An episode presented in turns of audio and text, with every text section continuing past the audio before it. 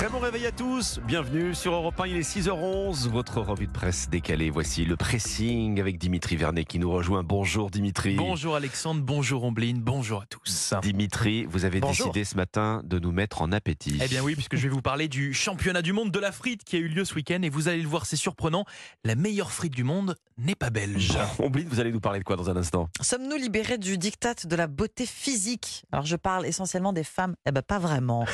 Et vous Alexandre, vous avez envie de nous remettre au sport Oh là Nous oui. Mettre tout court. Oh là là, on va se mettre au rocking. Chouette. Alors pas au running, j'ai bien dit rocking. Je vais vous expliquer D'accord. dans un instant. Allez, pour se mettre en Allez, jambes. Non, en appétit, on a dit. Oui, en appétit. Dimitri, on commence avec vous. Bon, croyez-le ou non, mais oui, les meilleures frites du monde ne sont pas belges, aucune blague. C'est ce que je lis ce matin dans le Huffington Post, un titre accrocheur pour nous parler eh bien du tout premier championnat du monde de la frite hein, qui a eu lieu ce week-end à Arras. Et oui, Arras était la capitale de la frite samedi. 15 000 gourmands se sont réunis, peut-être vous, Ombline, Alexandre. Alors, euh, Pour- si j'avais su, Euh, peut-être. On a un championnat du monde de la frite, euh, moi je signe. Oui, hein. surtout oui. qu'on pouvait goûter les, les bâtonnets de pommes de terre frites des 30 participants au, au concours des friteurs venus du monde entier. Il n'y avait pas que des Français, hein, oui, ce n'était pas un concours Mmh. franco-français. Des Belges étaient également présents. Ah oui. De quoi donner un petit peu plus de légitimité à ce championnat du monde. J'insiste sur ce point parce que sinon ça risque de faire débat. Alors, dans ce concours, il y avait quatre prix différents. Frites familiales, frites créatives, sauce frite. Oui, il y avait même une, une sauce frite, enfin un prix pour la sauce frite. La, sauce- Ah oui. la frite d'or, la Ah oui, frite d'or ça. de la sauce frite. Et surtout, bien oui, le, le Graal, la frite d'or, la Ah, une frite catégorie. d'or donc. C'est la frite authentique. C'est comme ça qu'on Ouais. surnomme cette catégorie. Avec deux bains. Hein. C'est Enfin, on ne pas les recettes ce matin, mais Bon, qui récompensait donc bien justement cette euh, meilleure frite du monde selon plusieurs critères, hein, son goût, son croustillant, mais également bien les, les ingrédients choisis pour la confectionner, la pomme de terre ou encore l'huile de friture. Et eh bien, figurez-vous que ben, la meilleure frite du monde, elle est elle est française, la meilleure frite du monde. Cocorico. la Cocorico. French. Et oui, c'est Aurel Mestré de son nom, un friteur lillois qui a remporté bien ce prix. Ce qui a fait la différence, eh bien, c'est la première cuisson de ces euh, frites en utilisant de l'huile végétale, Ouais. ce qui donne bien un côté très qualitatif à ces frites. Ajoutez à cela qu'il les confectionne lui-même, hein, il n'achète pas des déjà transformés, ce qui arrive hein, souvent dans, dans les friteries. Euh, il coupe ses pommes de terre tout seul avec beaucoup de patience et c'est sûrement ce qui a plu au, au jury qui a donc choisi sa frite pour le titre de meilleure frite du monde. Désolé à nos amis belges, mais là c'est quand même une sacrée bataille de perdus dans cette guerre qui dure depuis bien trop longtemps.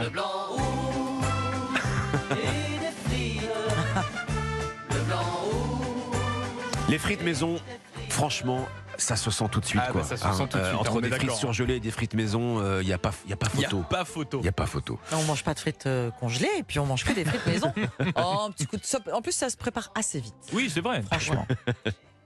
Alors oui, mon cher Alexandre, oui, je, je vois que vous me regardez d'un air appuyé. Vous, Dites-moi. vous- vous étiez en train de rêver d'une belle assiette de frites. Voilà. Ah oui, mais il est trop tôt encore en Non, mais après Oh, avoir, pas vraiment. après avoir mangé des frites, on va courir, c'est ça Alors, bah oui, il faut, il faut éliminer. Ah bah il oui. faut Bah, c'est éliminer. clair. Alors je sais bien qu'on se croirait encore en été avec ces températures euh, Oui. Hein, complètement dingues, mais je voudrais pas que vous perdiez de vue quand même euh, vos bonnes intentions, vos bonnes résolutions d'automne. Vous avez fait un peu de sport ce week-end? Non, j'ai mangé des frites. Non. Vous avez mangé des frites. Bon, moi, moi j'ai lu l'édition Ouest France de samedi et je vous propose de vous mettre au rocking. Le rocking. J'ai pas dit running, le rocking. Vous, vous savez ce que c'est, euh, Dimitri? C'est Pas pas, pas la danse où il faut lever la jambe très haut, tout ça. ça n'a rien à voir. D'accord. Non, le rocking, c'est l'une des dernières activités sportives à la mode, vues sur les réseaux sociaux. Alors, c'est Hmm. dire. hein.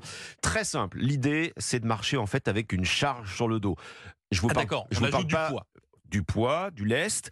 Il est pas quand je dis une marche, c'est pas aller à la boîte aux lettres ou descendre les poubelles. hein. C'est marcher sur le- de longues distances et avec une lourde charge. Oui, Lourde monsieur. charge. Oui, c'est inspiré de l'armée. pommes de terre. Par exemple, les militaires ou les anciens services du service national vont savoir exactement de quoi je parle. Vous partez bien chargé en rando, ça fait du bien. Ça fait du bien, oui. Ça, ça travaille le cardio, c'est bon pour le cœur, pour les poumons, vous gagnez en endurance. Euh, Du point de vue de la muscu, visiblement, c'est un exercice complet. Toutes Bah oui, les parties forcément. du corps Mm. sont mises à, à contribution. Alors, à partir d'une certaine distance, hein, D'accord. d'une distance certaine, on va dire. Vous C'est-à-dire. commencez à perdre du poids, vous commencez à perdre du gras. L'avantage du rocking par rapport au running, Hmm. C'est Bah, l'endurance, non? Alors, c'est plus doux pour le corps. Bah, vous pouvez aller plus C'est loin. plus doux. oui. Moins de risques pour les articulations. Comme on avance en marchant, Oui, vous pouvez court pas, en effectivement fait. aller plus Mm. loin. Oui. Simplement, un petit conseil de West France. Vous ne chargez pas trop le sac à dos, pas plus de 10% de votre poids. D'accord. Euh, Il y a même des marques, vous, vous, vous qui parliez Oui. de, de- de l'Est, Dimitri, il y a Oui, des marques qui vendent déjà Qui des vendent sacs, des, des sacs. qui vendent déjà des Mm. vestes, vous savez, Oui, oui, pré-lestées moi j'ai envie de dire un bon pique-nique un bon paquet de bouteilles, d'eau. Ça fait le travail bien. Ça. Bah, oui, oui. ça suffit. Il n'y a pas besoin de se lester de, sacs de sable ou, que sais-je en plus.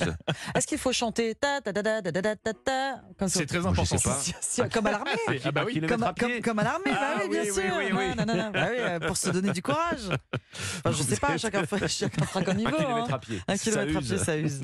Ombline. Oui qu'est-ce que vous avez retrouvé ce matin dans la presse finalement, on est tous, sport, euh, on est tous liés haut, on peut- bah, pas loin. En tout Ah. cas, ce serait presque lié. Connaissez-vous le, le mouvement du body positive Accepter son corps tel qu'il est. Lutter contre l'idée que le monde est peuplé de corps parfaits. Mouvement né il y a une dizaine d'années aux États-Unis pour libérer les femmes. Alors les femmes surtout, hein, des normes. Dix ans plus tard, le sont-elles Libérer des normes ces femmes? Eh ben pas vraiment, si on en croit cet article dans le nouveau numéro du magazine Marie-Claire qui publie une étude commandée à l'Institut de sondage l'IFOP. Les Françaises majoritairement complexées par leur corps et par leur poids. à libérer des normes de, de- de- des canons Les de, des- dictats des de la canons beauté. physiques en fait ça. c'est qui sont supposés être euh, voilà ouais, d'accord on est trop ronde, on est trop petite, on est trop grande. Voilà, vous le reconnaîtrez, on est donc loin de ce mouvement du body positive qui se veut bienveillant, inclusif, respect envers euh, tous les types de morphologie, à commencer par l'amour pour son propre corps. 72% des, des Françaises interrogées euh, changeraient bien quelque chose à leur physique. À on a tous, 72, hein. on a tous Bah, des Françaises et des Français enfin tous, ouais. tout le Exactement. monde on a oui, oui. tous Bah envie oui. de changer quelque chose. Il existe donc toujours cette,